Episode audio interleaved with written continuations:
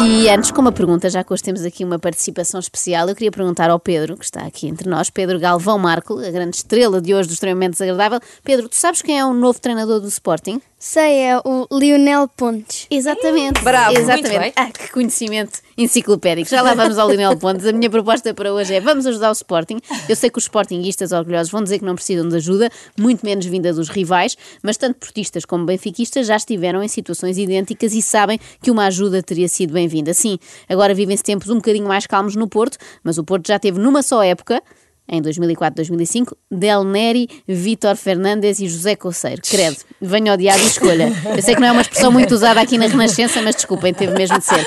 Mas os benfiquistas não se ficam a rir, atenção, que também tiveram, por Ok. exemplo, num só ano, Miriam, não sei se te lembras disto, Paulo Autuori, Mário Wilson e Manuel José. Tudo num ano. Bom, portanto, agora que estamos todos no mesmo barco, podemos seguir. A verdade é que o banco do Sporting tem tido mais rotatividade do que alguns bancos dos autocarros da Carris em hora de ponta. É. Dá um ano para cá, vejam se se lembram, teve Mialovic, que só durou 10 dias. É um tipo com um ar muito severo. Foi é? uma passagem muito Sim, rápida, foi sim, muito sim. rápido. José Peseiro, que aguentou até novembro, ou os adeptos é que o aguentaram a ele, não sei bem, e Tiago Fernandes, que fez três jogos, sempre com resultados positivos, o que vai contra os padrões do clube e por isso teve que ir embora. E eu fico com muita pena porque eu gostava muito de olhar para o Tiago Fernandes. Mas podes olhar na mesma.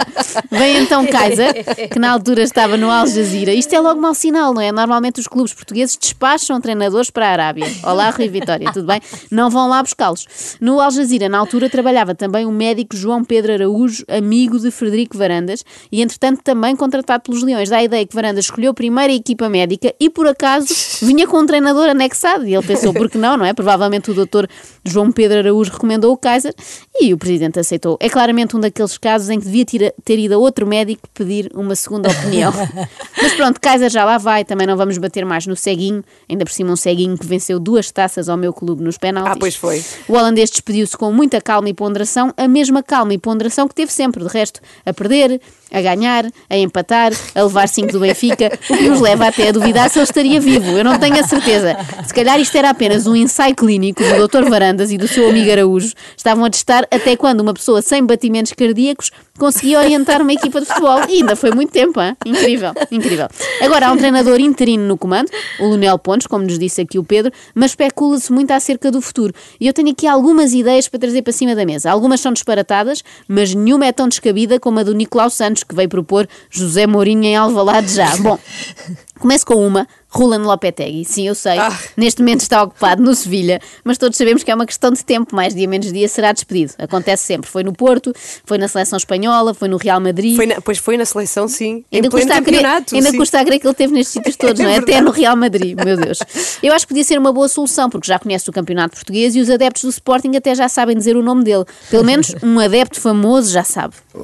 Lopeteg, Lopet, eu às vezes troco o nome. Agora queria dizer, como é que, eu agora disse bem Lopeteg, mas já, o que é que, uma, uma vez eu disse Lo- Lotopeg. ou- Não, estejam, Já te pego. estejam descansados que eu não vou sugerir o Jorge Jesus, que ainda é um trauma recente, mas posso sugerir o homem que ele derrotou há dias e que também foi despedido, Luís Filipe Scolari, porque não, não é? Tem créditos firmados, não tanto a ganhar finais importantíssimas para o futebol português, mas a defender os seus jogadores. O que é que se passou ali no final com o jogador sérvio, Dragotinovic? Empurrão, ele ia bater no, no, no Quaresma, o outro veio para bater, também defendi o Quaresma, só Mas isso. chegou a agredi-lo ou não? Pergunta a ele se cheguei a tocar em algum cabelinho dele. Ah, pronto. E Olha, foi Pode o homem que pôs os portugueses todos a porem bandeiras portuguesas nas Já varandas estás a imaginar bandeiras do Sporting de norte a sul e nas ilhas. Numa altura em que o Sporting é Bruno Fernandes mais 10, ou menos 10, não sei, com estas coisas do mercado já nem percebo, dá jeito ter um treinador que defenda ao menino sempre que for preciso. Outra opção, lembrei-me, Manuel Machado. Os, Sportinguistas criticavam muito, eh, criticavam muito Marcelo Kaiser por não saber falar português. O ideal é ir buscar um homem que domina a língua de Camões como ninguém e que ainda consegue, reparem, responder à letra aos jornalistas. Vamos ouvir agora o professor Manuel Machado. Muito boa noite. Como é que assistiu a este jogo entre o Nacional e o Sporting? Como é que assisti? Assistia do banco, de pé. Que análise faz à partida? Isso é uma pergunta já com alguma objetividade.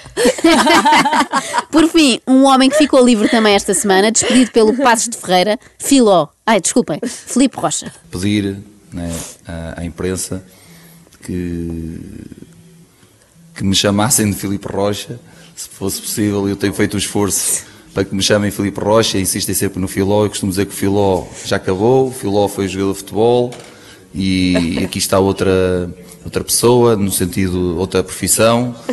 Digam lá se não era bonito dar uma chance a este é homem. Verdade, e era é. lindo, ao fim de 17 anos, o improvável acontecia e Filó fazia do Sporting campeão. Filipe Rocha! Ah, isso, desculpem, ah. não é Filó, não é Filó. Acorde com a Joana, a Ana e a Carla. Às três da manhã. Na Renascença.